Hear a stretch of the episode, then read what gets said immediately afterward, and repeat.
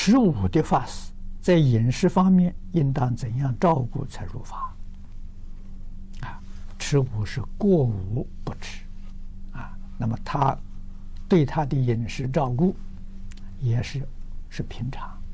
只是时间呢，把它控制在十一点半，啊，决定不超过十一点半，啊，他就这个他这个就达到了。在从前讲破斋呀，